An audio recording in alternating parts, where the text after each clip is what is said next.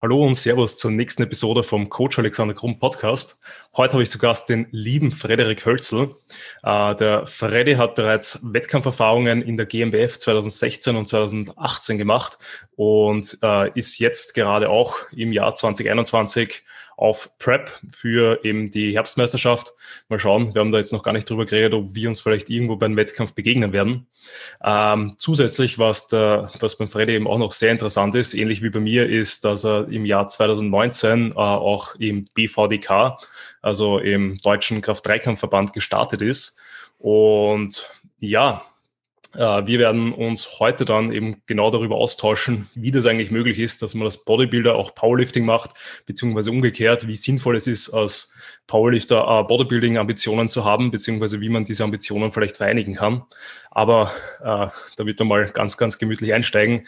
Äh, Freddy, wie geht's dir und welche Wettkämpfe hast du eben jetzt 2021 geplant? Ja, servus Alex. Danke dir erstmal für die Einladung. Freut mich auf jeden Fall, heute bei dir Gast zu sein. Äh, mir geht's soweit gut. Danke dir. Ähm, wie du angemerkt hattest, bin ich jetzt eben gerade auf Vorbereitung, wie du eben auch äh, für die Herbstsaison ähm, diesen Jahres. Bezüglich der Wettkämpfe ist es natürlich so, dass, dass da noch vieles unklar ist, sage ich mal. Ich habe mir jetzt persönlich eben so als ähm, Orientierungspunkt die GmbF rausgepickt. Das ist, glaube ich, so der Klassiker, zumindest wenn man äh, aus Deutschland kommt, dass man zumeist eben auch die GmbF mitmacht, zumindest wenn man eben auch Amateur ist, was ich eben bin. Ähm, und dementsprechend ist das für mich sozusagen so erstmal der Dreh- und Angelpunkt, ähm, wonach ich auch die Vorbereitung letztendlich gestalte. Und das Ziel ist natürlich, äh, auch an anderen Wettkämpfen teilzunehmen. Also das ist auch so ein Fehler, den ich bei meinen ersten zwei Wettkämpfen gemacht habe. Bei meinem ersten Wettkampf bin ich tatsächlich nur bei einem Wettkampf gestartet, bei der GmbF. Es war auch eine super Erfahrung, aber ähm, ich würde es definitiv nicht nochmal so machen, dass ich eben nur bei einem Wettkampf starte, weil ich dadurch natürlich auch irgendwo alles auf eine Karte setze und einfach nicht sozusagen die Arbeit nutze, die, die ich sozusagen verrichtet habe, um mehr Wettkampferfahrungen zu sammeln. Ähnlich war es dann eben auch 2018. Also ich bin damals noch bei der NAC gestartet, ähm, was für mich persönlich nicht die beste Erfahrung war. Ähm, bei anderen war es definitiv anders. Also da möchte ich nichts gut oder schlecht reden. Ähm, es war einfach für mich nicht, nicht ideal durch verschiedene ähm, Faktoren, die da zusammengekommen sind. Und ich bin eben auch 2018 noch bei der GmbF gestartet. Und dieses Jahr soll es eben im Optimalfall so sein, dass ich eben auch bei der GmbF starte.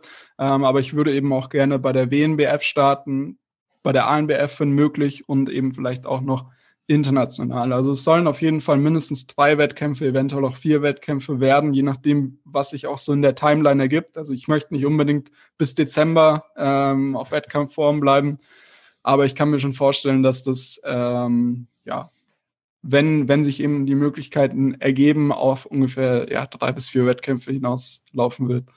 Ja, ja ich finde nett, dass du die AMBF nicht als internationalen Wettkampf siehst, sondern auch noch so ein bisschen als deutschen Wettkampf, was ja. äh, teilweise vielleicht ein bisschen stimmt, teilweise nicht, weil die AMBF lebt halt natürlich von den Österreichern, die dort starten, aber halt eben, weil sie ja meistens und sie auch sehr intelligent, sehr nahe zu GmbF platziert ist, ähm, mhm. zieht ja auch viele deutsche Starter an, was ich auch jeden äh, Deutschen, glaube ich, empfehlen würde, bei der AMBF zu starten, einfach gerade, weil dort ähm, vor allem in den Männerklassen, die sehr, sehr stacked mittlerweile sind, dort ein gutes Niveau ist, ähm, noch nicht so ganz das, glaube ich, was man bei der GmbF erwarten kann, zumindest im Gesamtsiegerstechen, aber auf jeden Fall sehr, sehr stark und äh, Finalplatz beziehungsweise eventuell sogar Klassensieg bei der AMBF äh, ist schon echt eine gute Leistung und mhm. würde ich auf jeden Fall jedem empfehlen, wenn er keine anderen Wettkämpfe sonst irgendwie in Aussicht hat, eben, dass er zumindest seine, äh, ja, ich würde immer empfehlen, mindestens zwei, wenn nicht sogar drei Wettkämpfe zu machen, eben um da wirklich viele Vergleiche zu bekommen, um da eben auch die Bühnenerfahrung zu sammeln ähm, und eben, wie du sagst, nicht alles auf eine Karte zu setzen, weil es kann halt sein, dass beim einen Mal einfach irgendwas schief geht, beziehungsweise man einfach äh, nervös ist und deswegen ein bisschen was verpatzt. Und so hat mhm. man dann zumindest noch zwei, ein zweites oder ein drittes Mal die Chance dafür. Ja. Ähm, wie waren da jetzt so deine Erfahrungen 2016 und 2018? Äh, wie bist du da die Prep angegangen und was machst du eben dieses Jahr anders als eben den Jahren davor? Ja, also ich würde sagen, dass ich 2016 schon viel richtig gemacht habe, aber auch sehr viel falsch. also die, die Prep-Länge war gar nicht so kurz, wie man es damals, damals vielleicht noch ähm, für gewöhnlich umgesetzt hat. Also ich habe auch tatsächlich un ungefähr ein halbes Jahr für die Wettkampfvorbereitung eingeplant. Das, das hätte in der Theorie auch sehr gut gepasst mit der ähm, geplanten Gewichtsverlustrate. Also die Form war am Ende auch super. Ich kann mich im Nachhinein überhaupt nicht beschweren, habe damals den äh, dritten Platz gemacht in der Juniorenklasse bis 75 Kilo. Ähm, was, was damals niederschmetternd war, einfach durch meine Einstellung, weil ich da hingegangen bin. Das einzigste Ziel, was ich während der Vorbereitung hatte, war zu gewinnen. Tatsächlich nichts anderes. Und danach war es natürlich für mich persönlich ein großes Drama, dass es nur der dritte geworden ist, was auch von, von der Einstellung natürlich ähm, nicht das ist, was ich zum Beispiel meinen Klienten versuche mitzugeben, ähm, dass das der, der Hauptpunkt sein sollte. Ähm, damals war es eben so, dass ich ungefähr ein halbes Jahr gepreppt habe, ähm, was ich zum Beispiel im Nachhinein anders machen würde und auch 2018 anders gemacht habe, ist, dass ich wirklich eigentlich durchgehend im Defizit war. Also ich hatte nicht wirklich geplante ähm, Tage oder Wochen, wo ich auf Erhaltungskalorien gegangen bin oder zumindest in die Nähe davon, ähm, zumindest bewusst. Und ich habe beispielsweise auch keine Deloads gemacht.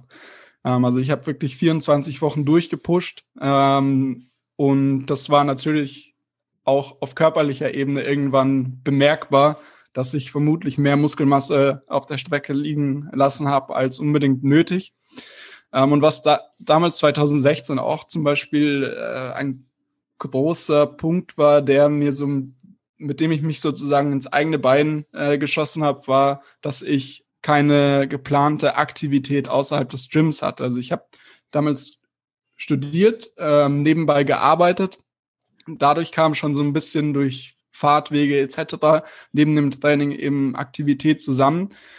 Aber ich habe nicht auf meine Schritte geschaut, so wie man es jetzt klassisch macht. Und ähm, dadurch bin ich sicherlich an vielen Tagen oder im Durchschnitt vielleicht nur so auf 5000 bis 6000 Schritte gekommen, was dann dazu geführt hat, dass ich natürlich die Kalorien sehr, sehr weit nach unten ähm, bringen musste, schon zu einem relativ frühen Zeitpunkt, ähm, was so auch dieses ähm, subjektive Empfinden, sage ich mal, suboptimaler gestaltet hat, als es eigentlich müsste. Also ich kann mich da zum Beispiel noch äh, an Situationen erinnern, wo ich an der Chest Press im McFit saß ähm, einen Satz gemacht habe und dann einfach nur zehn Minuten lang in die Luft geschaut habe, Ko Kopf komplett leer und ich habe quasi für drei Sätze äh, an der Brustpresse 45 Minuten oder so gebraucht, ähm, weil ich einfach so kaputt war im Kopf. ja. Und äh, das war natürlich auch irgendwo eine Folge davon, dass ich ähm, einfach ja so extrem mit den Kalorien nach unten gehen musste und einfach auch nicht ähm, ja, diese, diese Marke hatte außerhalb des Trainings, die mir irgendwo geholfen haben, Fortschritte in der Hinsicht zu erzielen, hinsichtlich des Gewichtsverlusts, was dann eben 2018 schon anders war. Also ich habe 2018 meine Schritte gezählt. Ähm, ich habe 2018 von Anfang an mit äh, Refeeds gearbeitet, was mir definitiv auch vor allem auf psychologischer Ebene geholfen hat. Ähm, und dementsprechend war auch das das subjektive Empfinden deutlich besser über die gesamte Prep, obwohl ich mindestens die gleiche ähm, Härte erreicht habe. Es war natürlich auch super anstrengend. Also du kannst so viel richtig machen, wie du, wie du willst. Es wird, es wird trotzdem immer hart sein äh, zu irgendeinem Zeitpunkt, aber man kann sich natürlich auch leichter machen. Und das war dann für mich auch 2018 der Fall. Ähm, was ich so 2018 als Learning mitgenommen habe, ist, dass nicht nur unbedingt der, der Zeitraum entscheidend ist, den man für die Prep einplant, sondern wie man auch diesen, ähm, Zeit, Zeitplan sozusagen nutzt und ob man tatsächlich so stur und äh, stoisch ist, diesen so auszuführen, wie man es eingeplant hat. Also ich habe zum Beispiel den Fehler gemacht, dass ich einige Wochen ähm, einfach nicht die Gewichtsverlustrate getroffen habe, die ich mir eingeplant habe und mir dann immer so im Hinterkopf eingeredet habe, nächste Woche kommt der Drop, nächste Woche kommt er. Und dann kam er nicht oder er kam nicht in dem Ausmaß, wie ich ihn gebraucht hätte, was dann einfach dazu geführt hat, dass ich am Ende auch noch relativ stark pushen musste, was, denke ich, viele kennen, ähm, dass man einfach diese letzte Phase sich nochmal quasi äh, das Ziel setzt, alles rauszuholen, was geht, ähm, was natürlich irgendwo ehrenwert ist und auch verständlich in der Situation, wenn man sich darin befindet, aber es ist einfach nicht optimal, wenn man es wenn man's objektiv betrachtet. Äh, physiologisch gesehen, wenn man eben das bestmögliche Bild auf die Bühne bringen möchte äh, bezüglich der Muskelmasse und auch einfach ähm, sowas ähm, die Stresskomponente angeht und wie sich das dann auf die auf das Körperbild auswirkt und dementsprechend ist das so eine Sache, die ich vor allem 2018 im Nachgang sozusagen äh, falsch gemacht habe. Und was jetzt natürlich für diese Prep äh, mein Punkt ist, den ich versucht habe aufzugreifen und was bisher sehr gut funktioniert hat. Ja, man, man, muss ja sagen, eben, wir haben ja jetzt hier schon vor dem Podcast kurz darüber gesprochen, dass du aus, also verhältnismäßig jetzt schon sehr, sehr lean bist. Ähm, eben gerade wenn man dich natürlich von außen sieht, ähm, wenn man sich denkt, dass wir jetzt eigentlich quasi äh, noch so um die 25 Wochen roundabout vielleicht bisschen mehr Zeit haben. Mhm. Ähm, und, aber ich glaube, es ist vom Ansatz her, wenn man das durchhalten kann, ähm, auf jeden Fall, auf jeden, also physiologisch auf jeden Fall der bessere Zeitpunkt. Also besserer Zeitpunkt, bessere An äh, Herangehensweise. Ja. Einfach weil eben du, wie du schon angesprochen hast, wenn man am Ende reinpusht, man ist halt da bei dem Punkt, quasi, wo man am anfälligsten ist für Muskelverlust, für Performanceverlust, quasi wenn es eh schon dreckig geht, dann haust du dort erst mit dem Schlaghammer drauf, anstatt quasi die gemütliche Zeit am Anfang von mhm. der Prep vielleicht ein bisschen ungemütlicher zu gestalten, eben mhm. schauen, dass man da einfach mit die Kalorie weiter runtergeht, die Aktivität einfach erhöht, äh, wie man es auch angehen möchte, ähm, dass man da auf jeden Fall schon Meter gut macht macht und dann am Ende entspannt her, sage ich mal, ins Ziel kommt, weil, mhm. wie du auch schon gesagt hast, also es wird auf keinen Fall entspannt sein. Ich glaube, wenn mhm. die Prep am Ende nicht wirklich hart ist und du nicht irgendwie merkst, dass da körperlich irgendwie Effekte da sind, dass ähm, mental irgendwelche Effekte da sind, dann passt, glaube ich, irgendwas nicht und dann wage ich auch zu bezweifeln, dass du dann halt wirklich stage-ready sein wirst. Mhm. Gibt natürlich immer Ausnahmen, aber so ist es. Ja, absolut. Ich habe vielleicht, um da noch äh, das Ganze abzuschließen, vor kurzem mal geschaut, ähm, wie ich letztendlich, äh, wann ich das Gewicht, was ich aktuell habe, das letzte Mal erreicht habe. Und da war es tatsächlich so, dass ich äh, diese 83 Kilo, die ich jetzt ungefähr habe, bisschen mehr, ungefähr 15, 14 bis 15 Wochen vorm Wettkampf hatte. Und jetzt ist es halt so, dass ich das gleiche Gewicht 28, also ich glaube, es sind jetzt noch 28 Wochen bis zu GNBF zumindest, dass ich das Gewicht jetzt habe, heißt, ich habe ungefähr den doppelten Zeitraum, um sozusagen ähm, auf, auf mein Bühnengewicht zu kommen. Aber es ist natürlich trotzdem so, dass das irgendwo getimed werden soll. Also du willst, du willst nicht drei Monate vom Wettkampf wirklich ähm, fertig sein, weil das, das ist definitiv auch nicht der optimale Weg. Aber ähm, ich glaube, dass wenn du vor allem weißt, wann so, sozusagen diese Symptome auftreten, ähm, die wir eben in der Prep verspüren, wenn es richtig hart wird, ist es auch recht einfach, das sozusagen, oder es ist einfacher, das Ganze so zu timen, ähm, dass du dann sozusagen im Nachhinein auch keinen Nachteil davon trägst, wenn du eben schon relativ lean zu einem frühen Zeitpunkt bist. Weil ich, ich bin natürlich irgendwo lean für den Zeitpunkt, würde ich auch behaupten, ähm, oder für den Zeitrahmen, der noch verbleibt. Aber es ist trotzdem noch sehr weit weg von dem, ähm, Körpergewicht, was es am Ende sein wird, ähm, was natürlich dann irgendwo bedeutet, dass, dass die Rate of Loss geringer ist, ähm, aber ich trotzdem natürlich irgendwo aufpassen muss, dass ich nicht zu früh fertig werde, was dann auch eine Aufgabe ist, die man ähm, beachten muss. Ja, ja, auf jeden Fall, weil eben man will ja diese letzte Phase auch so kurz wie möglich gestalten und dann nicht eben, wie du sagst, dann also 20 Wochen lang im, im Grind verbringen, sondern da auch lieber nur schauen, ja. dass man dann wirklich das, nur die Zeit, die notwendig ist, quasi auf so einem niedrigen Körperfettanteil dann verbringt. Mhm. Wie sieht's dann eben nach den Wettkämpfen aus? Was sind da so deine ähm, mittel- und langfristigen Ziele, was Bodybuilding und andere Sportarten angeht?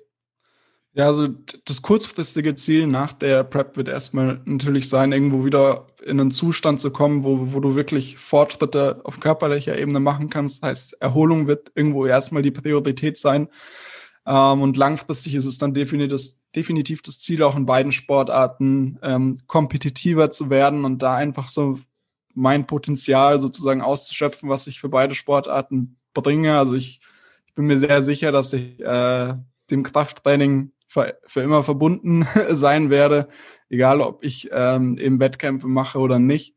Ähm, und dementsprechend steht es für mich eigentlich außer Frage, dass ich sozusagen nach den Wettkämpfen ähm, dieses Jahr sozusagen wieder, wieder eben in eine Off-Season gehe und dann ähm, ja in den nächsten Jahren definitiv auch mehr Powerlifting machen möchte, aber ohne gleichzeitig eben meine Bodybuilding-Ziele zu komprimieren, was eben meiner Meinung nach, was ja auch so das Thema heute ist, ähm, recht gut funktioniert, wenn man eben ähm, gewisse Dinge beachtet. Also es ist ja definitiv das Ziel, weiterhin in beiden Sportarten kompetitiv zu sein. Im Bodybuilding vielleicht dann erst wieder in drei bis fünf Jahren. Also ich ich möchte mir sozusagen eine lange Offseason auch mit dieser Vorbereitung sozusagen verdienen, ähm, dass ich da auch wirklich, sage ich mal, zufrieden ähm, länger abstinent bleiben kann von Wettkämpfen im Bodybuilding.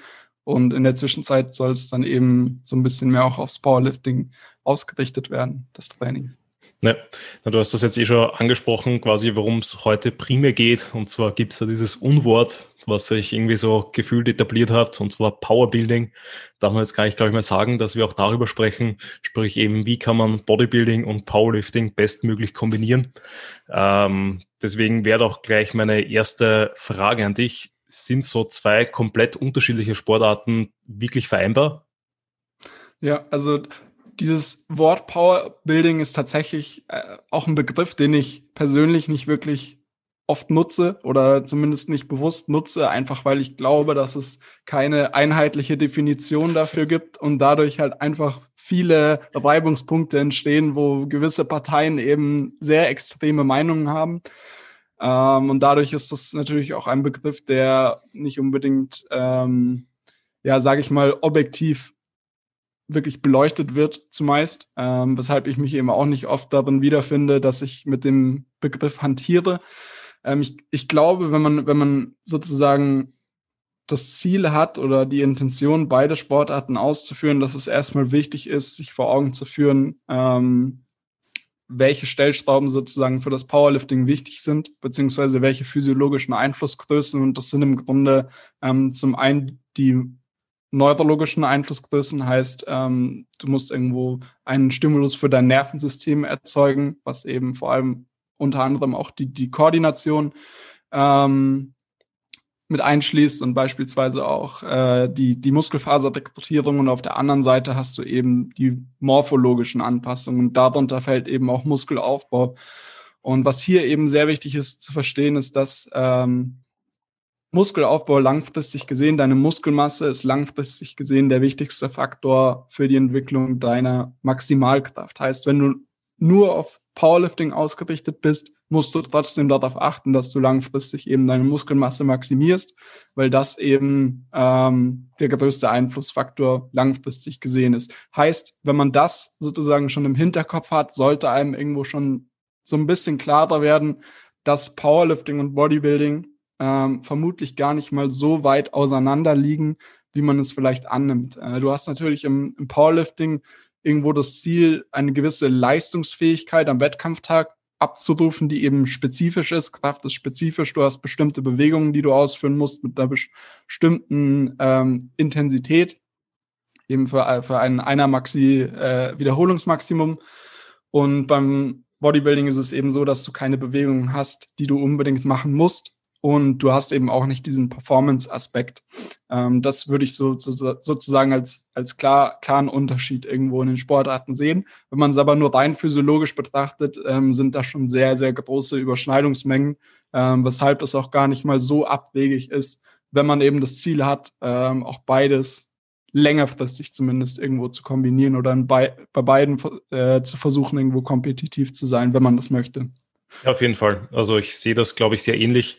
Ähm, also eben, ich bin ja auch selber sehr ähm, ambitioniert und finde es auch sehr, sehr cool, quasi nicht nur ähm, sich auf das eine zu fokussieren, sondern hin und wieder auch quasi andere Sportarten auszuprobieren, die einfach sehr, sehr ähnlich sind.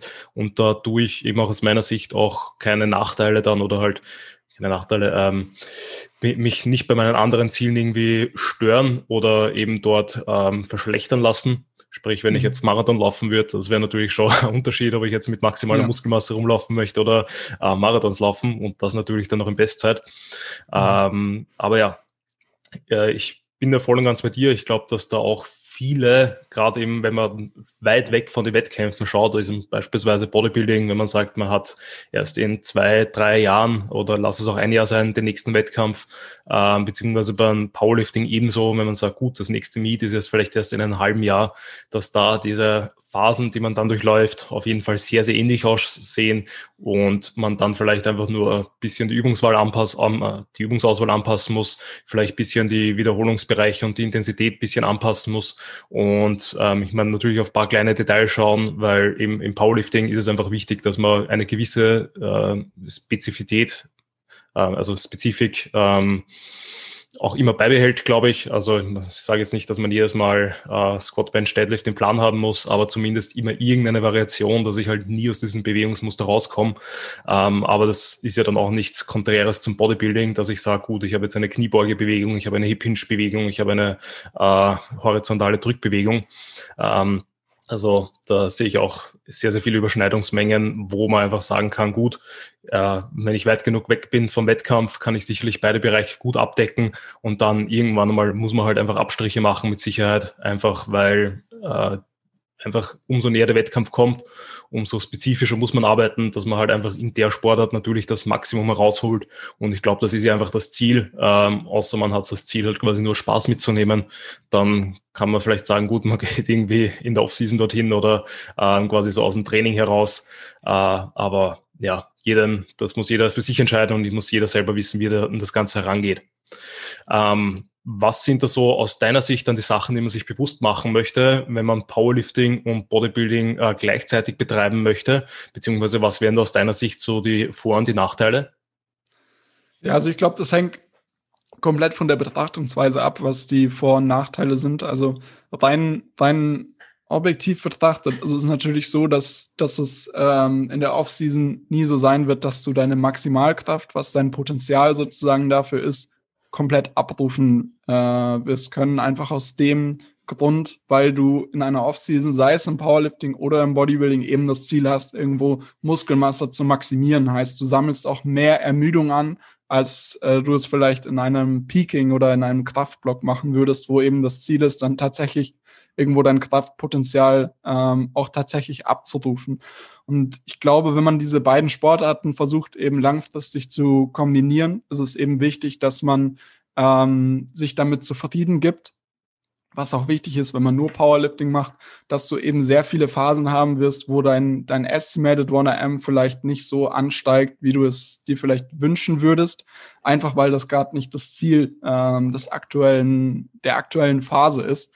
Ähm, und eben diese Ermüdung durch, durch das Volumen, was du vielleicht akkumulierst, das Ganze irgendwo so ein bisschen überdeckt. Heißt, ähm, was man auf jeden Fall vermeiden sollte, ist, dass man versucht, sozusagen beides gleichzeitig zu maximieren. Du willst ähm, langfristig natürlich Muskelmasse, Muskelmasse maximieren und wenn es eben auf ein Miet zugeht, wie du eben auch schon an, angemerkt hattest, wird es eben etwas spezifischer und dadurch baust du eben die Ermüdung ab aber das eben ähm, auch etwas näher an dem, was am Wettkampf abgefragt wird.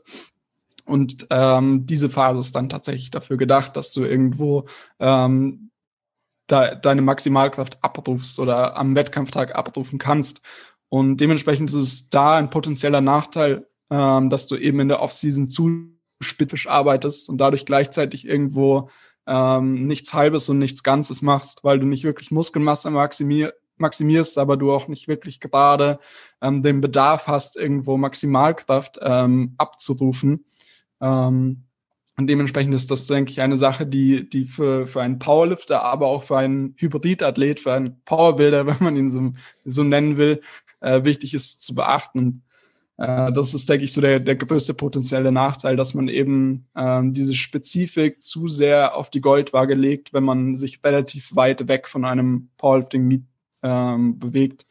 Als, als Vorteil würde ich persönlich ähm, so auch aus eigener Erfahrung sehen, dass wenn du in der Offseason irgendwo ein Powerlifting-Meet in Ausblick hast, dass du natürlich ein Ziel hast, worauf du hinarbeitest und dadurch so ein bisschen dieser innere Drive auch äh, meiner Erfahrung nach recht gut aufrechterhalten, aufrechterhalten werden kann. Also ich glaube nicht, dass ich ähm, nicht so trainieren würde, äh, wie ich es gerade tue, aber es ist definitiv einfacher, ähm, wenn du eben zumindest für mich und auch für viele andere äh, wenn du eben so ein gewisses Ziel vor Augen hast.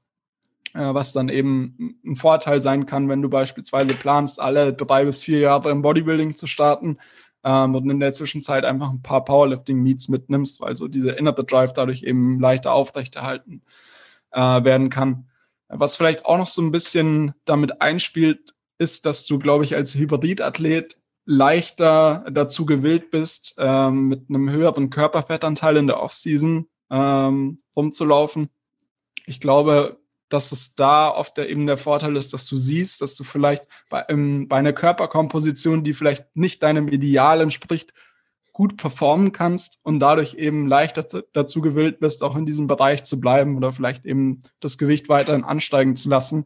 Was man, denke ich, bei Bodybuildern oder bei Leuten, die nur Bodybuilding machen und sozusagen sich nur auf ähm, diesen optischen Aspekt fokussieren, oft ein Problem werden kann in der Offseason, dass eben beispielsweise ein Defizit eingestreut wird, obwohl es gar nicht nötig ist und dadurch eben ähm, kumulativ über mehrere Jahre sozusagen viel Zeit verloren geht, die man eben für produktives Training ähm, letztendlich, äh, die man letztendlich für produktives Training in Kombination mit zumindest Erhaltungskalorien kombinieren könnte. Und ich glaube, dass das vielen leichter fällt, wenn man eben sieht, man kommt dafür auch einem anderen Ziel irgendwo näher, äh, weil man sich einfach insgesamt ähm, auf einem höheren Performance-Level befindet. Ähm, vielleicht noch ein letzter Punkt ähm, als potenzieller Vorteil ist, dass ich oft das Gefühl habe, dass sich Leute, die, äh, die sich auf das Powerlifting interessieren, so ein bisschen mehr noch den Fokus auf ähm, die technische Komponente im Training ähm, dort einen Fokus darauf haben. In dem Sinne, dass, dass sie, wenn ich das zum Beispiel jetzt in, in meinem Coaching beobachte, dass ich einfach von, von diesen Leuten deutlich häufiger Videos bekomme und die Leute einfach mehr Input haben möchten, passt, passt die Bewegung so, so könnte ich was optimieren. Und das kommt mir natürlich auch irgendwo als Bodybuilder äh, zugute, wenn ich die, die einzelnen Bewegungen wirklich zielgerichtet äh, ausführe und dadurch eben natürlich auch irgendwo meine Muskulatur effizienter stimuliere.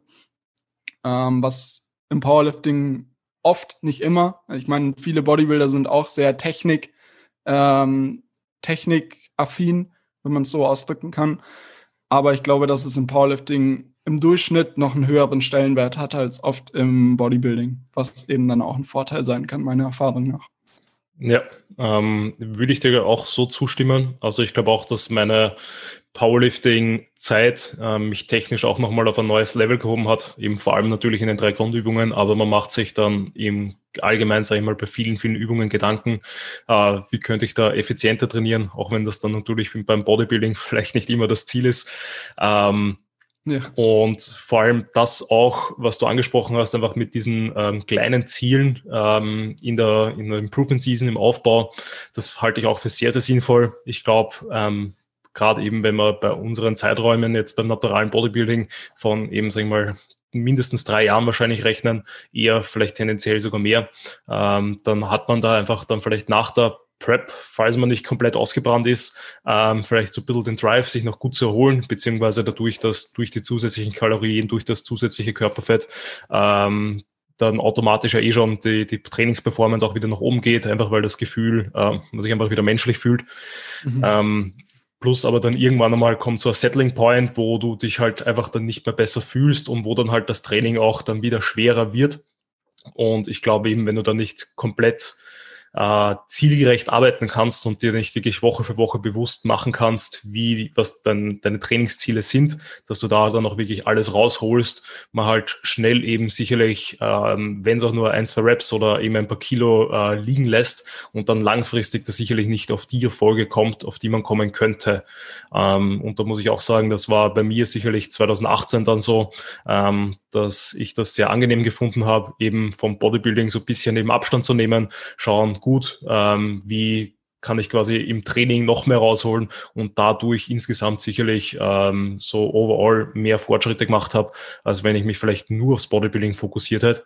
Ähm, einfach weil ich glaube, dass dann quasi dieses, ja, stupide immer das Gleiche machen, ähm, kann man natürlich machen, aber äh, und ich glaube, aber ich glaube, die wenigsten eben können das halt wirklich langfristig produktiv dann ausführen, weil irgendwann einmal der Punkt kommt, wo man sich halt einfach beginnt selber zu bescheißen und entweder einfach die Objektivität verliert oder halt einfach ähm, quasi, warum auch immer, sich beginnt irgendwie selber zu sabotieren und deswegen der Progress nicht mehr ganz so da ist. Und ich glaube, wenn du da eben übers Powerlifting quasi wirklich andere Ziele steckst und eben nochmal ein bisschen eine andere Objektivität bekommst, sprich wie entwickelt sich wirklich so langfristig jetzt in einem gewissen äh, Bereich, äh, beziehungsweise bei speziellen Übungen meine Kraftwerte, dass da einfach auch so ein bisschen äh, dieses Rauschen, diese, der Noise quasi rausgenommen wird und man da auch wirklich ein bisschen besser beobachten kann, ob man jetzt Progress macht oder nicht, weil ansonsten gerade im Bodybuilding ist es ja oft so, dass das sehr viel Subjektivität mit einspielt, weil natürlich kann ich sagen, gut, ich kann mir halt meinen Trainingsplan anschauen, ich kann mir meine Formbilder anschauen,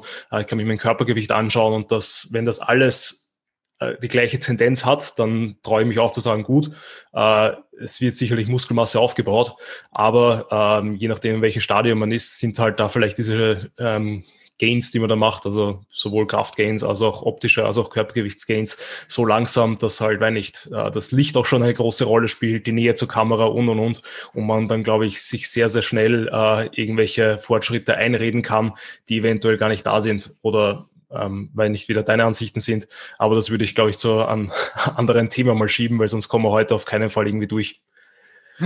ähm, genau, also um zur nächsten Frage zu kommen, wenn wir eben quasi so in beiden Sportarten, Sportarten aktiv sind, ähm, wie sinnvoll findest du es, dann beispielsweise eine Bodybuilding-Diät, also einen Cut auszunutzen, um beispielsweise bei einem Powerlifting-Meet in eine niedrigere Gewichtsklasse zu kommen, beziehungsweise genau andersrum, dass man, wenn man sagt, gut, ähm, wann wäre so die Peak, äh, der Peak-Zeitraum, um als Bodybuilder in, bei einem Kraft-3-Kampf-Wettkampf zu starten? Ja, also vielleicht, um, um deine erste Frage äh, aufzugreifen oder auf den ersten Punkt einzugehen, glaube ich, dass es ähm, ganz darauf ankommt, wie weit weg man sich von dieser Klasse befindet, äh, wo man irgendwo mit dieser Diät hinkommen möchte und was man für Ambitionen im Powerlifting hat. Heißt, wenn ich beispielsweise das Ganze jetzt auf mich beziehe, ich starte normalerweise eben in der 93 äh, Kilo Klasse im Powerlifting und ich bin jetzt ungefähr bei 83 Kilo. Heißt, ich könnte eine Klasse darunter starten, ähm, muss natürlich aber ganz klar sagen, dass mein ähm, Total und auch mein Wilks geringer sind bei den 83 Kilo und ich mich auch persönlich einfach nicht unbedingt ähm, ja danach fühle, sozusagen mein Fokus jetzt wirklich spezifisch auf das Powerlifting auszurichten, was im Idealfall natürlich vor einem Wettkampf so ähm, umgesetzt werden würde. Und dementsprechend ist es, denke ich, auch irgendwo so eine Sache von dem, was man für einen Anspruch an sich selbst hat. Heißt, wenn du irgendwo wirklich den Meet so bestreiten möchtest, dass du beispielsweise einfach eine gewisse Verbesserung zum, zum letzten Meet siehst, ist es vermutlich nicht immer das, das ähm, Ideal, wirklich innerhalb eines Cuts im Powerlifting zu starten. Ähm, aber wenn du beispielsweise einen Minicut machst und ähm, von, von 96 Kilo auf, auf 93 Kilo oder vielleicht auch auf 91 Kilo, wie auch immer gehst, ist es natürlich ähm, vermutlich, wenn wir jetzt eben bei meinem Beispiel bleiben, ähm, ein, eine Gewichtsdifferenz, die sich einfach nicht so auf die, die Leistungsfähigkeit absolut gesehen auswirken wird.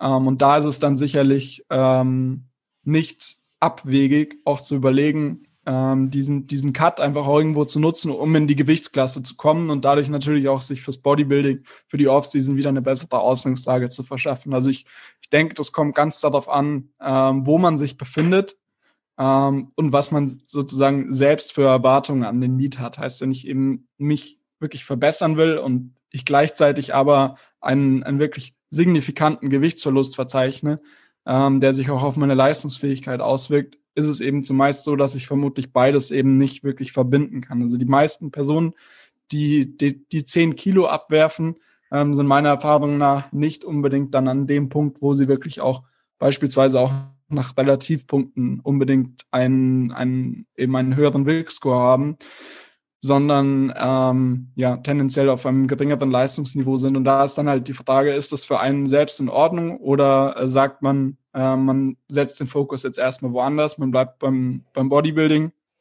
ähm, macht vielleicht in der Offseason weiterhin, weiterhin Topsets, um irgendwo so ein bisschen die Spezifik beizubehalten, ohne davon Nachteile davon mitzunehmen und mache dafür dann eben nach, nach dieser Bodybuilding-Diät oder Bodybuilding-Prep ähm, im Zeitraum eines Jahres dann beispielsweise den nächsten Meet. Also ich glaube, das kommt immer so ein bisschen drauf an. Also wenn ich jetzt auch wieder das Ganze auf mich beziehen würde, wenn ich bei, bei 100 Kilo liegen würde und ich würde eben einen Cut machen, um auf 90 Kilo zu kommen, wäre das für mich eigentlich ein No-Brainer, ähm, bei einem Meet zu starten, weil ich so oder so in der 93 Kilo Start, äh, Klasse starte und nicht vorhab, in der 105er zu starten und ich habe auch keinen wirklichen äh, Leistungsabbruch davon.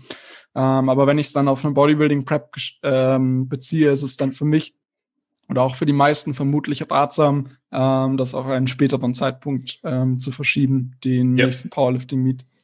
Ja, ähm, stimme ich dir auch voll und ganz zu. Also ich glaube auch, dass man ähm, dort immer in der Gewichtsklasse dann halt einfach starten sollte, wo man sich am wohlsten fühlt und wo man halt wirklich einfach dementsprechend die meiste Zeit verbringt. Äh, und wenn es dann halt wirklich um ein paar Kilo geht und man sagt, gut, man macht jetzt irgendwie eh sowieso einen Cut, eben beispielsweise um wieder mehr Raum für Verbesserungen zu schaffen oder um ähm, einfach um das Wohlbefinden zu erhöhen, warum auch immer, ähm, dass das dann sicherlich ein guter Zeitpunkt ist, dann dementsprechend dann auch das Miet zu machen und so einfach den Cut äh, und das Miet zu verbinden, weil meistens ist ja eigentlich eh genau äh, dann vielleicht andersrum, sprich, man möchte eh bei einem Miet starten, aber merkt, hey, vielleicht ich bin eben jetzt bei 96 Kilo und in der 105er bin ich aber sowas von nicht kompetitiv, deswegen äh, wird es da Sinn machen, eher Richtung 93er zu gehen, um da zumindest dann auch, ähm, sagen wir mal, ein bisschen mehr Spaß einmal beim Wettkampf zu haben, um dort dann nicht der Letzte zu werden, sondern halt dementsprechend dann vielleicht eben auch sich irgendwie im Mittelfeld oder wo auch immer dann zu bewegen, ähm, damit da auch der Einsatz dementsprechend mehr da ist und ähm, eben einfach die, die Leistung besser abrufbar ist. Wann wäre es dann für dich eben so der optimale Zeitpunkt des Bodybuilder, um bei einem Meet zu starten? Würdest du dann eben sagen, genau dann wäre das, sprich ähm, so ein paar Kilo über ähm, über, äh, übers Gewicht, übers Startgewicht, jetzt über deiner Gewichtsklasse beim Powerlifting und dann quasi so locker, flockig in die Gewichtsklasse reindiäten, um bestmöglich deine Leistung abzurufen? Oder würdest du eben irgendwie anders sagen, nein, quasi mit dem Peak-Gewicht in der Offseason als Bodybuilder schauen, dass man das ausnutzt, um eben bestmöglich die, ähm, die Performance auf die Plattform zu bringen? Ja, ich glaube, es kommt auch so ein bisschen darauf an, ähm, wie viel Erfahrung man schon im, im Powerlifting gesammelt hat. Heißt, äh, ich würde es zum Beispiel zumeist so machen, dass wenn man die erste Erfahrung im Powerlifting kompetitiv sammeln möchte, dass man tendenziell einfach in den Meet geht, äh, so wie man gerade ist ähm, und eben nicht kartet, sondern einfach versucht, ähm, die bestmögliche Leistungsfähigkeit abzurufen, Erfahrungen zu sammeln und das sozusagen dann als Referenzpunkt zu nehmen für die Zukunft. Ähm, wenn es natürlich so ist, dass man ähm, schon Powerlifting-Meets gemacht hat und eben auch kompetitiv sein möchte irgendwo im Teilnehmerfeld, ähm, liegt es natürlich irgendwo nahe, sich zu überlegen, in welcher Gewichtsklasse starte ich. Und da ist es natürlich dann oft so, dass man so ein bisschen über ähm, der Gewichtsklasse liegt in der Offseason, ähm, in der man eigentlich starten möchte, was dann eben zur Folge hat, dass man irgendwo Gewicht abwerfen muss. Im Idealfall ist es natürlich so, dass ich nicht viel Gewicht abwerfen muss. Im im Bestfall gar nichts. Ähm, aber zumeist ist es eben so, dass man sich vielleicht so ja, zwei bis vier Prozent über, über dem Wettkampfgewicht vielleicht befindet, ähm, was man dann ähm, aus meiner Sicht im Idealfall verliert, indem man eben schon, schon weiter weg vom Meet eben einen kurzen Cut ausführt und dann vielleicht so das Gewicht Pi mal Daumen hält, vielleicht am Wettkampftag noch so oder am, am Vortag noch so ein bisschen mit der Nahrungsmenge spielt, um dann leicht in die, in die Klasse zu kommen. Aber es ist äh, ja definitiv so, dass, dass wenn ich eben an einem Meet teilnehmen möchte, das Ganze schon irgendwo in der Peak-Off-Season machen würde, wo ich mich dann tatsächlich auch wahrscheinlich an dem Punkt befinde, wo ich die, die beste Leistungsfähigkeit abrufen kann. Also es ähm, ist vermutlich naheliegend, ähm, das Ganze so auch sozusagen mit dem Bodybuilding zu verbinden, dass ich irgendwo ähm, nicht mein, mein, mein Muskelaufbau sozusagen äh, komprimiere, indem ich erstmal ähm, drei Monate mich irgendwo in, in eine Klasse durch, durch einen Cut pressen muss, sondern irgendwo versuche, ähm, eben dann auf einen Meet zu gehen, wenn ich auch wirklich am leistungsfähigsten bin ähm, und dementsprechend vielleicht auch nicht ganz so viel Gewicht abwerfen muss. Ja, Der macht auf jeden Fall Sinn. Also ich glaube, wir haben uns da jetzt eh so ein bisschen wiederholt und ein bisschen überschnitten. Ähm, aber ich glaube, man sollte sich das halt einfach bewusst machen, dass wenn man je, je nachdem, wo man halt, sag ich mal, eher der primäre Athlet ist, weil ich weiß nicht, wie das bei dir ist. Also ich sehe mich mehr als Bodybuilder, der halt auch Powerlifting macht.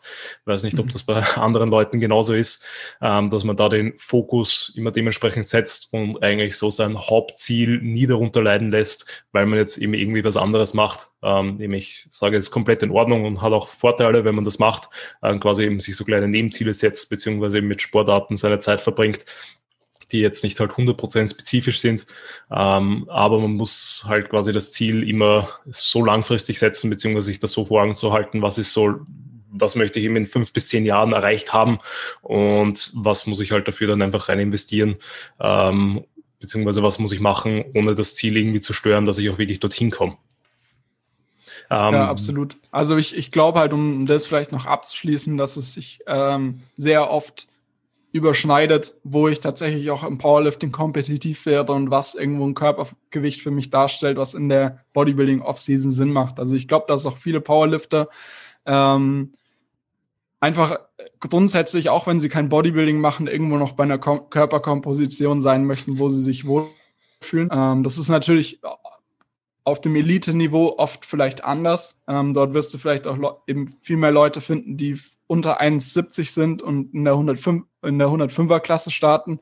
Ähm, aber so im Amateurbereich ist es meiner Erfahrung nach oft schon so, dass ähm, sich das Ganze sehr gut überschneidet, beziehungsweise dann sehr gut verbinden lässt, dass man für beide Bereiche irgendwo in der Offseason äh, in einem sinnvollen Bereich bleibt.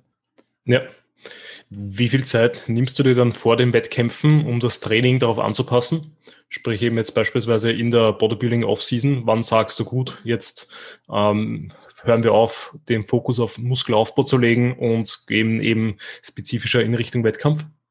Ja, das hängt ähm, ganz von der Person ab, in dem Sinne, dass irgendwo natürlich das Ziel von diesem, von diesem Kraft- und äh, Peaking-Block dann darstellt, dass man Ermüdung abbaut und eben natürlich auch irgendwo gleichzeitig diese Spezifik noch ein bisschen anhebt. Heißt, wenn ich eine Person habe, ähm, die relativ viel, äh, relativ wenig Ermüdung akkumuliert hat ähm, und grundsätzlich vielleicht auch schon ähm, relativ hoch in der Leistungsfähigkeit liegt, in dem, im Vergleich zu dem, was man vielleicht nach einem Kraftblock erreichen kann, ist es so, dass sich der Zeitraum vielleicht auf ungefähr vier bis sechs Wochen beschränkt. Und bei einer Person, die vielleicht ähm, sehr viel Last bewegt, insgesamt vielleicht auch viel Umfang letztendlich akkumuliert und dadurch eben insgesamt viele Ermüdung mit sich trägt, ähm, noch nicht sehr viel Spezifik äh, vielleicht im Training hatte, aber gleichzeitig auch davon profitiert, kurzfristig gesehen, ist es dann so, dass es vielleicht auch darauf hinauslaufen kann, dass man ähm, zwei Kraftblöcke macht oder zumindest über einen Zeitraum von, von acht Wochen spezifischer arbeitet und mit einem Peaking das Ganze dann vielleicht auf einen Zeitraum von, von acht bis zehn Wochen hinausläuft, dass man sagt eben, ähm, man nimmt so ein bisschen den Fokus vom, vom Bodybuilding weg, äh, beziehungsweise vom, vom Muskelaufbau, versucht eben die Muskelmasse zu erhalten, um dafür eben Ermüdung abzubauen und ähm, in höhere Intensitätsbereiche vermehrt zumindest zu gehen, in einem höheren Umfang ähm, als in den, in den vorherigen Phasen.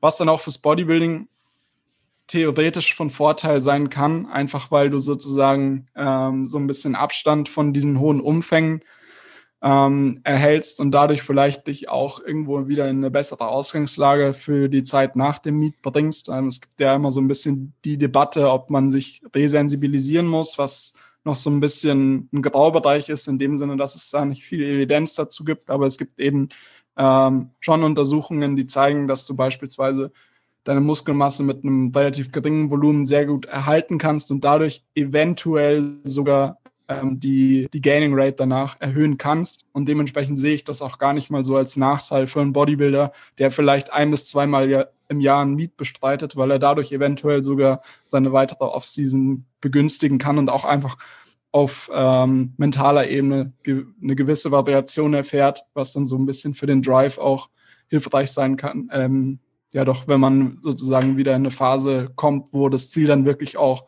die Maximierung von Muskelmasse darstellt. Ja, auf jeden Fall. Also ich finde, also ich meine, man periodisiert, je nachdem, welches, äh, welche Periodisierungsmethode, welches Modell man da anwendet, ähm, macht man das ja vielleicht als Bodybuilder ja sowieso automatisch, dass man spricht, wenn man nicht Blockperiodisierung macht und dort wirklich sehr, sehr stur mit Volumen und äh, Wiederholungsbereichen arbeitet, dass man mhm. da das vielleicht eben so einbaut und dann, wie du schon gesagt hast, dann eventuell auch einfach ähm, niedrig volumigere Blöcke einfach hat, eben wo man mehr äh, auf höhere Intensitäten setzt, mehr auf sch schwereres Training, nenne ich es einmal, ähm, mhm. dass, dass man da eben das dann eigentlich eh genau macht, was man sprich in einem Kraft- beziehungsweise in einem Peaking-Block dann wirklich machen würde. Ähm, damit die Leute sich darunter was vorstellen können, wie unterscheidet sich dann das Training, ähm, so jetzt ganz grob nur umschrieben, beispielsweise wenn man von einem Hypertrophie-Block bei dir in einen Kraftblock geht und dann eventuell sogar in einen Peaking-Block? Ja, also was, was sich grundlegend natürlich ändert, ist, dass der Fokus so ein bisschen ähm, weg von Assistenz und Isolationsübungen geht und man sich eben mehr auf äh, die Übungen konzentriert, die dann tatsächlich auch im Wettkampf relevant sind. Heißt, es kann zum Beispiel sein, dass du auch als Powerlifter in, in einer Phase, wo eben das primäre Ziel Hypertrophie darstellt, ähm, vermehrt an der Beinpresse arbeitest oder Hack-Squats ausführst, einfach weil das für, für dich vielleicht ein effizienteres Tool darstellt, um die Quads zu stimulieren. Und wenn es dann eben mehr Richtung ähm, Meat geht, ist es natürlich so, dass irgendwie der Fokus dann mehr wirklich tatsächlich auf die Langhantel-Kniebeuge geht, die in den meisten Fällen auch irgendwo in der, in der Hypertrophie-Phase sozusagen ähm, stattfindet, beziehungsweise einfach vielleicht der ein oder andere Topsatz integriert wird mit ein paar Backoff-Sätzen, ähm, aber vielleicht ein größerer Teil eben auch durch, durch andere Übungen akkumuliert wird, um einfach Muskelaufbau zu fördern. Und in, einem, in einer Kraftphase und einem Peaking-Block ist es dann natürlich so, dass diese Übungen so ein bisschen wegfallen und der Fokus so ein bisschen mehr auf die ähm, Wettkampfübungen dann kommt und gleichzeitig auch die absolute Intensität, also die Nähe sozusagen zu deinem einer Wiederholungsmaximum ansteigt ähm, und die Anzahl der Sätze, die du auch in diesem Bereich dann letztendlich ausführst, auch ähm, höher wird. Und dementsprechend einfach nur so viel an Assistenzübungen und Isolationsübungen integriert wird, wie es eben benötigt, um davon auszugehen, dass eben Muskelmasse erhalten werden kann, was dann eben da sozusagen das Ziel ist. Ähm, und der, der primäre Fokus ist dann eben wirklich mehr in diesen höheren Intensitätsbereichen zu arbeiten und ähm, auch vermehrt mit den Wettkampfübungen zu arbeiten. Das sind so die groben, groben Unterschiede, würde ich mal behaupten. Ja, wie zählst du dann das Volumen eben bei so Compound-Übungen? Sagst du, äh, ähm, Bankdrücken ist ein Satz für die Brust, äh, ein halber Satz für die vordere Schulter und einen halben Satz für den Trizeps? Äh, oder wie, wählst du dann eben beispielsweise das Volumen, weil du eben angesprochen hast, von wegen eben dort dann nur so viel Volumen wie nötig, aber halt trotzdem irgendwie noch äh, ausreichend? Ja, also grundsätzlich ist es so, dass so die Zählweise des Volumens ähm, auch sehr ähnlich ist zu dem, wie ich es beim reinen Bodybuilder machen würde. Also Einsatz Bankdrücken ist definitiv Einsatz für die Brust. Ähm, aber bei einem Powerlifter ist es auch so, dass ich mir irgendwo gezielt oder bei einer Person, die auch Powerlifting macht, ist es so, dass ich mir gezielt anschauen will, wie viele äh, Arbeitssätze werden mit der spezifischen Grundübung, mit der Wettkampfübung akkumuliert ähm, und in welchem Intensitätsbereich befindet sich das auch durchschnittlich, mit welcher ähm, Spitzenintensität, um irgendwo zu schauen, auch wie reagiert die Person auf eine spezifische Anzahl für die jeweilige Übung, nicht nur für die Muskelgruppe, sondern auch für die Übung selbst. Ähm, was dann bei einem Bodybuilder weniger relevant ist, wo es dann eben wirklich vermehrt um Muskelgruppen geht. Ähm, und dementsprechend ist es so vielleicht als Unterschied, dass ich halt wirklich ähm, Bankdrücken definitiv einfach auch als Push-Übung betrachte, aber definitiv auch als Übung für sich, in dem Sinne, dass ich das Ganze nochmal separat zähle, um da ähm, einen Überblick zu erhalten, wie viel man eben in gewissen Phasen auch macht. Nicht nur in der jeweiligen Phase, in der man sich gerade befindet, sondern wie sich das dann auch über den, den Zeitverlauf sozusagen verhält, um dadurch irgendwo auch Informationen ähm, rauskristallisieren zu können, die einem vielleicht äh, hilfreich sein können, wenn man eben weitere Phasen gestaltet, weil man irgendwo sehen kann, okay, die Person reagiert vielleicht gut drauf, ähm, wenn man 15 Sätze Bankdrücken macht, was ich so nicht sehen würde, äh, wenn ich sozusagen nur die Push-Übungen zählen würde oder nur Brust, Rücken, Bizeps etc. Ja. Ähm, wie schaut es dann bei dir aus, quasi in der, im, in der Improvement Season? Du hast das jetzt eh schon angesprochen, sprich, wenn man jetzt in einem Hypertrophie-Block ist, als Powerlifter oder auch als ähm, eben einfach als Bodybuilder sich darin befindet und man sagt, gut, man will vielleicht nächstes Jahr ein Meet machen. Ähm, wie schaut da dann bei dir im Training generell die Übungsauswahl aus? Du hast das jetzt eh schon angeschnitten, auch dass beispielsweise mehr, ähm, mehr auf äh, Abs Assistenzübungen. Ähm, Assistenzübungen, danke. Ähm, ja. Ge genau, gesetzt wird. Ähm, wie weit gehst du dann von der Spezifik weg? Sprich, äh, schaust du dann immer noch, dass du irgendwie eine gewisse Frequenz hast, dass man wirklich die Langhantel hat? Oder wenn es halt nicht der Langhantel ist, dann zumindest äh, Safety Bar, Cambered Bar, äh, whatever. Ähm, um da auch zu schauen, dass ein, einerseits eben die Spezifik nicht zu sehr darunter leidet und ähm, andererseits, dass trotzdem dann genug Volumen insgesamt akkumuliert wird, eben für die einzelnen Muskelgruppen, um dort wirklich auch äh, eben den Hypertrophie-Reiz entsprechend auszulösen. Ja, also das, das kommt irgendwo auf die ähm, Biomechanik, auf die Bauweise der, der einzelnen Personen drauf an. Also es gibt zum Beispiel Personen, für die sind Squats ähm, eine Übung, die sie problemlos mehrfach die Woche durchführen können und dadurch eben auch einen guten Hypertrophie-Stimulus davontragen und vielleicht auch nicht so die Ermüdungserscheinungen haben wie andere Personen. Und da ist es dann beispielsweise so, dass ich auch in der Off-Season ähm, nicht unbedingt einen Nachteil daran sehe, ähm, wenn man vermehrt auf Wettkampfübungen zurückgreift, vor allem wenn man eben dadurch eben auch gewährleisten kann, dass man über eine gewisse Range of Motion arbeitet, die auch sinnvoll ist ähm, für die jeweilige Muskelgruppe und Muskelaufbau zu erzeugen. Und dann gibt es natürlich auch andere Personen, die ähm, relativ viel Ermüdung von einer spezifischen Wettkampfvariante davontragen, wo es dann beispielsweise so sein kann, dass man, äh, wenn man das jetzt auf die Kniebeuge beispielsweise bezieht, dass man vielleicht einmal die Woche einen Topsatz ähm, bei einer Lowbar-Beuge hat, wo man irgendwo im Bereich von 80 Prozent und darüber arbeitet für einen submaximalen Topsatz, da, danach vielleicht noch ähm, drei, vier Backoff-Sätze macht, auch in einem submaximalen relativen Intensitätsbereich, aber dann vermehrt über die Woche gesehen auch auf Übungen wie beispielsweise ähm, ja, vielleicht High Squats oder eben auch Hack Squats, ähm, Safety Bar Squats, ähm, Front Squats, wobei ich die nicht so häufig programme, aber es kommt sicherlich auch mal vor, äh, wenn es eben irgendwo Sinn ergibt für die jeweilige Person. Und so kann sich das Verhältnis eben abhängig von irgendwo den Voraussetzungen und den Bedürfnissen der einzelnen Personen ähm, letztendlich auch verschieben.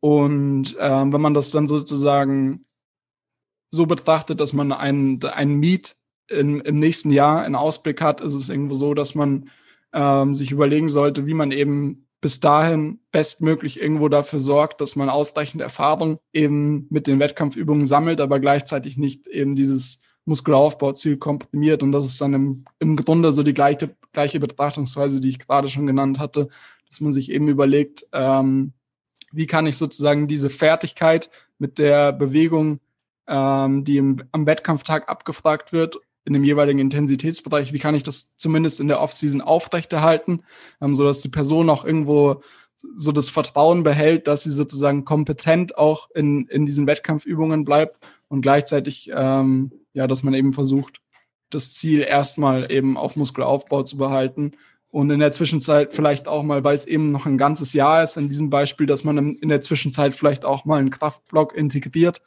ähm, wo man eben bewusst die Umfänge nach unten bringt, um da Erfahrungswerte zu sammeln, die einem dann auch äh, recht dienlich sein können für, für den ersten Meet. Und wie wir auch schon vorhin angesprochen hatten, kann es natürlich sein, dass das auch äh, aus Bodybuilding-Sicht einfach eine willkommene Abwechslung ist, die einem dann irgendwo ermöglicht, wieder so ein bisschen diesen, diesen Drive aufrechtzuerhalten in, in der weiteren Offseason. Ja, wie optimierst du dann deine Pläne, damit die Länge der Einheiten eben in so einer Volumensphase in einem Hypertrophie-Block nicht explodieren? Weil ja. ich, also jetzt das Beispiel zu bringen, bei mir, äh, wenn ich halt mit, ähm, wenn ich eine Langhantel-Kniebeuge im Plan habe, dann brauche ich sicherlich mindestens eine halbe, wenn nicht sogar dreiviertel Stunde nur für die eine Übung, wenn es auch mhm. nur drei, vier oder fünf Sätze sind, also umso mehr Sätze, umso länger natürlich. Ähm, aber dann kommt ja noch dazu eben wie beispielsweise, dass ich die Hamstrings vielleicht mit einer Hip-Hinge-Übung und vielleicht einer Leg-Curl-Variante trainieren möchte, dass ich äh, Waden trainieren möchte, dass ich natürlich auch noch die Quads in irgendeiner anderen Position trainieren möchte und und und. Ähm, eben deswegen jetzt noch einmal quasi die gleiche Frage. Wie achtest du darauf, damit die Länge der Einheiten in einem Hypertrophie-Block dann nicht explodiert?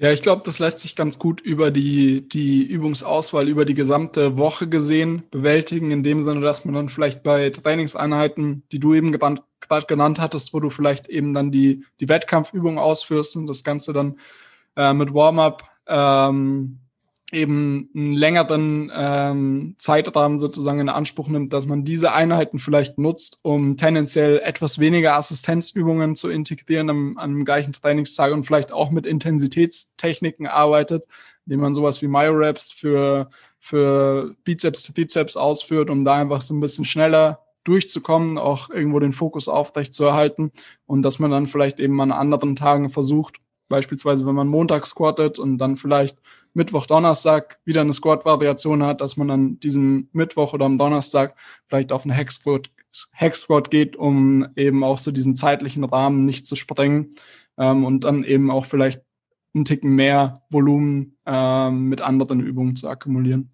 Ja, ja, voll bin ich ganz bei dir. Also ich schaue natürlich dann auch, dass, also ich mache es dann gerne so bei meinen ähm, Hybridathleten, äh, dass ich dann den Fokus von den einzelnen Sessions natürlich aufteile, sprich, du hast halt dann wirklich deine Beugeeinheit, wo du schwer beugst und dann halt eben nur noch die Assistance-Sachen hast, ähm, wo dann eben auch keine schwere Hip-Hinge-Bewegung mehr beispielsweise dabei ist und genauso dann eben bei der anderen, beim anderen Tag, wo beispielsweise dann eben der Fokus, blöd gesagt, als Bodybuilder mehr auf der Oberschenkelrückseite liegt, beziehungsweise eben mehr auf einer Deadlift-Variation, dass ich dann dann schaue, gut, äh, bei allen anderen Sachen, eventuell, wenn ich halt eine Beuge einbaue, dann eben auch eher eine Variation wie eben irgendeine Kniebeugemaschine oder eben vielleicht, wenn eine gute Beinpresse da ist, eine Beinpresse, damit äh, da eben dann die zeitliche Komponente auch nicht darunter leidet, aber ich trotzdem dann das Volumen einfach absolviere, was ich in dem Blog einfach haben möchte, ohne dass halt die Person komplett im Arsch geht. ähm, wie, äh, wie schaut das bei dir dann aus, wenn du so sagst, äh, du planst gerade eben in den Hypertrophiephasen dann diverse Blöcke, setzt du dann irgendwie spezielle Akzente, wenn du jetzt sagst, ähm, du möchtest irgendeine Hypertrophieart besonders in den Vordergrund rücken, sagst du dann beispielsweise gut, du möchtest äh, kurz bevor ein Kraftblock auch schon primär die mechanische Last beispielsweise als Haupthypertrophie-Art wählen, dass du dann da eben mehr Topsätze einfügst, eben schaust, dass du mit höheren absoluten Lasten, arbeit, äh, Lasten arbeitest, mit eher niedrigeren Wiederholungsbereichen oder schaust du wirklich, dass du bei deinen Volumensblöcken, äh, wenn nicht in einem gewissen Wiederholungs- und Intensitätsbereich immer bleibst? Ja, also grundsätzlich ist bei mir in der Trainingsplanung schon immer der Hauptfokus, dass wirklich ähm, diese mechanische Spannung als, als Hauptmechanismus auch irgendwo priorisiert wird. Das ist ja auch so ein bisschen die Diskussion in der, in der Wissenschaft, äh, welche Mechanismen eben primär dafür sorgen, dass eben Muskelaufbau entsteht. Und da gibt es eben drei primäre Stimuli, die diskutiert werden, eben die mechanische Last, äh, der metabolische Stress und die trainingsinduzierten Muskelschäden. Da ist so ein bisschen der Standpunkt gerade, dass primär eben die mechanische Last äh, mit hoher Wahrscheinlichkeit den, den, den potentesten Stimulus darstellt und dann eben sowas wie metabolischer Stress und ein gewisses Ausmaß an ähm, Muskelschäden vielleicht additiv wirken, aber vielleicht sogar auch redundant sind, heißt ähm, gar nicht so diesen zusätzlichen Beitrag leisten. Ähm, ich glaube, wenn man so über diese, diese Mechanismen nachdenkt, dass es da relativ wichtig ist zu verstehen, dass diese me mechanische Last nicht unbedingt damit zusammenhängt, in welchem Wiederholungsbereich man arbeitet, sondern vielmehr, ähm, wie nah man am Muskelversagen ähm, in dem jeweiligen Arbeitssatz arbeitet, weil eben diese mechanische Last primär, beziehungsweise die mechanische Spannung primär relevant ist, in dem Sinne, dass man eben Muskelfasern mit hoher Rekrutierungsschwelle, äh, mit, einem, mit einer ausreichend langen Dauer belastet. Heißt, wenn ich in einem Bereich von 20 Wiederholungen oder 15 bis 20 Wiederholungen arbeite und da bis zu einer API 9 bis 10 arbeite, habe ich auch eine, eine hohe mechanische Spannung, weil ich eben ähm, diese, diese Fasern mit dem größten Wachstumspotenzial eben rekrutiere. Aber ich habe natürlich eben auch ein bisschen mehr metabolischen Stress, den ich akkumuliere. Wo ich da den Vorteil eben so grundsätzlich, grundsätzlich in der Offseason sehe, da auch so eine gewisse Variation ähm, zu integrieren, auch bei einem Powerlifter beispielsweise, dass ich natürlich in einem wieder höheren, Wiederholungsbereich tendenziell eine geringere Belastung ähm, des kompletten Bewegungsapparates habe und dadurch irgendwo auch so ein bisschen mehr für Langfristigkeit sorgen kann. Also es ist definitiv so, dass ähm, je weiter weg ich mich sozusagen auch von einem Meet befinde, desto mehr arbeite ich beispielsweise auch bei einem, bei einem reinen Powerlifter, bei, bei Isolationsübungen vielleicht in einem Bereich von 10 bis 20 Wiederholungen, um da einfach so ein bisschen auch eine Gelenksentlastung zu integrieren. Und ähm, je näher man sich dann eben an einen Meet bewegt oder eine Kraftphase, ist es dann natürlich auch so, dass so ein bisschen der, der Fokus mehr auf höhere Intensitätsbereiche ähm, wandert. Aber beispielsweise bei Isolationsübungen ähm, oder Assistenzübungen sehe ich nicht unbedingt den Vorteil, ähm, unter sechs Wiederholungen zu arbeiten. Also wenn ich, wenn ich ähm, beispielsweise den Trizeps isolieren möchte, ähm, sehe ich nicht unbedingt den Bedarf, in Anführungsstrichen spezifisch zu arbeiten und da irgendwo mit fünf Wiederholungen ähm, am Kabelzug äh, zu hantieren, sondern einfach da ähm, sozusagen das Ziel, das Ziel äh, lassen, in dem Sinne, dass man halt einfach versucht, in einem Bereich zu arbeiten, der produktiv ist für Muskelaufbau und der gleichzeitig auch irgendwo ermöglicht, dass man vielleicht so eine gewisse ähm, ja, Entlastung des Bewegungsapparates hat, nachdem man vielleicht bei, bei Push-Bewegungen in einem niedrigeren Wiederholungsbereich gearbeitet hat. Also das ist so grundsätzlich so die Betrachtungsweise von mir, wenn es um verschiedene Wiederholungsbereiche geht. Ja, ähm, ja, bin ich ganz auch auf deiner Seite. Ähm, ist Programm ich ja auch nicht anders. Also beispielsweise, wenn jemand bei mir schweres Bankdrücken macht, dann wird er danach auch nicht ähm, oder schweres enges Bankdrücken vielleicht sogar, sprich, um dort auch noch ein bisschen mehr den, den Fokus auf den Trizeps zu legen, wo ich bei engen Bankdrücken dann halt auch wirklich meine, dass man in Ellbogen weit nach vorne schiebt bewusst, also schon fast Richtung mhm. mehr äh, Jam Press mäßig. Mhm. Äh, dass man dann danach nicht noch einmal unbedingt noch mehr mit dem Schlaghammer draufhammert und schaut, dass ich halt eben dann beispielsweise Trizeps drücken oder äh, sonst irgendwelche Kabel-Trizeps-Streckvariationen dann auch nochmal super schwer ausführe, sondern die eben dann auch einfach in einen höheren Wiederholungsbereich ausführen lasse. Einfach weil es, glaube ich, auch deutlich einfacher ist, was so diese Stabilis äh, eben die Stabilisierung vom ganzen ähm, mhm. Apparat dann einfach angeht, dass man sich dann einfach auch ein bisschen besser auf den Zielmuskel konzentrieren kann, worum es mir ja bei der Übung geht. Also bei der genau. Übung geht es mir dann auch primär darum, äh, quasi schau, dass du den Trizeps spürst und dann schau, dass du halt so lange noch Gewicht hinzufügst, dass du immer noch mit einer sehr, sehr schönen, also guten Ausführung dabei bleiben kannst, dass wir immer noch sagen, gut passt, die Hauptspannung mhm. kommt auf den Trizeps und wenn da dann eben beispielsweise zu viel Gewicht verwendet wird, dann kennen wir es, glaube ich, alle, dass dann einfach die Übung einfach so, äh, so abgefälscht wird, dass ja. es dann eigentlich eh sinnfrei ist. Wie sieht das dann bei dir aus, quasi eben beispielsweise bei Bodybuildern und Powerliftern, die sich jetzt eben in einem Hypertrophie-Block befinden oder beispielsweise bei Powerliftern auch in einem Kraftblock, wo die dann sagen, gut, jetzt möchte ich pushen, jetzt möchte ich wirklich Gewicht draufpacken, ähm, und dann eben genau das passiert, was ich gerade angesprochen habe, sprich, dass halt Woche für Woche irgendwie Gewicht erhöht wird, um eben zu sagen, gut, ich habe da diesen äh, Progressive Overload, ich erhöhe jetzt Woche mhm. für Woche dadurch meinen Stimulus und dadurch einfach die Bewegungsqualität halt darunter zu leiden beginnt. Wie gehst du davor, dass eben dieser Load-Fokus, nenne ich ihn jetzt, ähm, nicht explodiert oder ja, nicht überhand nimmt? Ja, ja, das Stichwort Progressive Overload ist da, glaube ich, ganz wichtig, weil für mich so im ersten Schritt immer recht wichtig ist, erstmal zu verstehen, warum hat die Person die Annahme, dass sozusagen von Woche zu Woche das Gewicht steigen muss. Und dann ist es eben meistens der Faktor, dass äh, die Person eben annimmt, wirklich tatsächlich von Woche zu Woche mehr machen zu müssen, um Muskelaufbau zu erzeugen. Und da ist es, denke ich, erstmal wichtig, dass man einfach ein Grundverständnis dafür schafft, ähm, dass sozusagen diese höhere abrufbare Leistungsfähigkeit erstmal äh, ein Resultat von bereits äh, stattgefundener Anpassung ist ähm, warum sollte ich mehr Gewicht bewegen können, ähm, wenn sozusagen keine Anpassung vorhanden ist?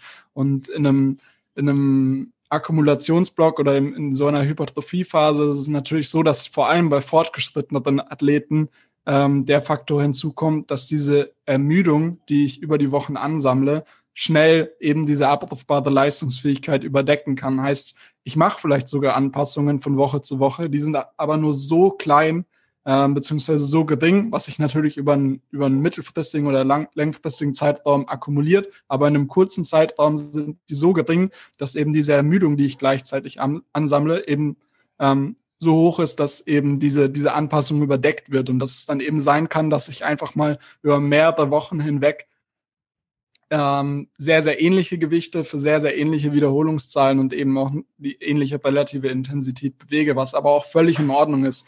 Und da ist es dann halt sehr wichtig, dass man ähm, irgendwo sich vor Augen führt, wann es eben Sinn macht, wirklich zu evaluieren, ähm, ob der Stimulus, den ich gerade in Form der Arbeit setze, in, in Form der jeweiligen ausgewählten Übungen ausreichend ist, ähm, dass man da sozusagen mehrere Wochen ähm, zwischen dieser Evaluation lässt, um wirklich auch ähm, eine an, angemessene Evaluation vornehmen zu können, ähm, weil es natürlich innerhalb dieser, dieser Zyklen oder innerhalb des jeweiligen Zyklus so ist, dass, dass nicht unbedingt diese, diese Anpassung direkt zum Vorschein kommt in Form von einer höheren abrufbaren Leistungsfähigkeit. dass, dass es darum halt in dieser Phase dann einfach oft einfach mehr darum geht, die Arbeit zu investieren, natürlich schon irgendwo auf die körperlichen Signale zu arbeiten und zu den richtigen Zeitpunkten dann die Ermüdung nach unten zu bringen, aber auch einfach mal dazu gewillt zu sein, ähm, ja, ins Training zu gehen, ohne dass man unbedingt mehr macht, was man natürlich so ein bisschen aus, aus Sicht ähm, des Coaches ähm, so ein bisschen aufgreifen kann, indem man beispielsweise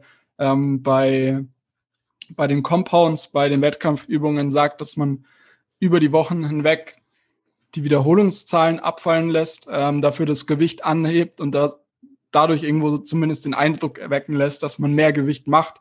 Ähm, was man da natürlich irgendwo beachten muss, ist, dass man dann versucht, trotzdem irgendwo in einem Bereich zu bleiben, der, der noch sinnig ist für, für Muskelaufbau, wenn das eben das Ziel auch ist mit, mit der jeweiligen Übung.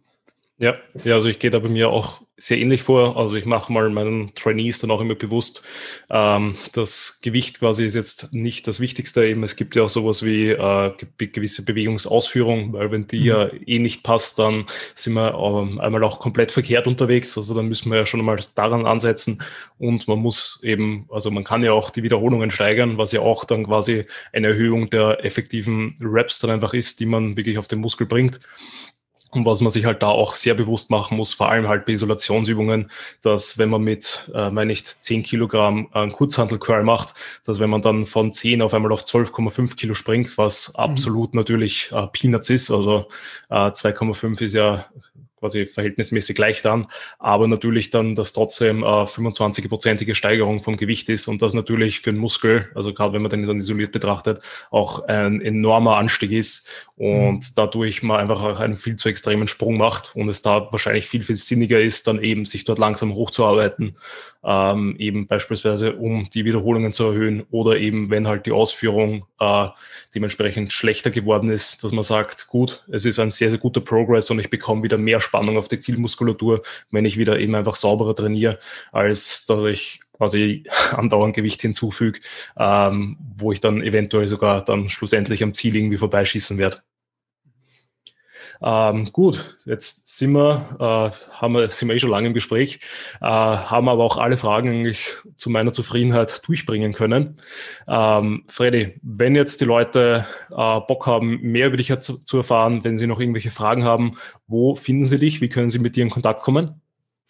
Ja, ich glaube, am einfachsten ist es, wenn man meinen Namen einfach auf Instagram eingibt oder AP Methods auf Instagram oder auf unsere Webseite geht, eben auch apmethods.de. Und ja, falls Fragen aufkommen, äh, kann man sich darüber gerne an mich wenden. Und sonst bedanke ich mich auf jeden Fall für die Einladung bei dir, Alex. Ähm, vielen Dank, dass du da warst. Also die ganzen Kontaktinformationen haue ich wie immer auch in die Show Notes. Ähm, da auch nochmal eine große Empfehlung an das Buch, was der Freddy und der Johannes geschrieben haben. Da bin ich jetzt erst zur Hälfte durch, aber bis jetzt hat es mich äh, ähm, was sehr, sehr geil zu lesen. Ähm, und ähm, ja, kann sagen, da stehen nur gute Sachen drin. Also da auf jeden Fall auch eine große Empfehlung da raus an euch alle, wenn ihr euch irgendwie neue Unterlagen zur mentalen Hypertrophie holen wollt. Merci. Passt. Dann vielen Dank für deine Zeit und gute Ehre. Servus.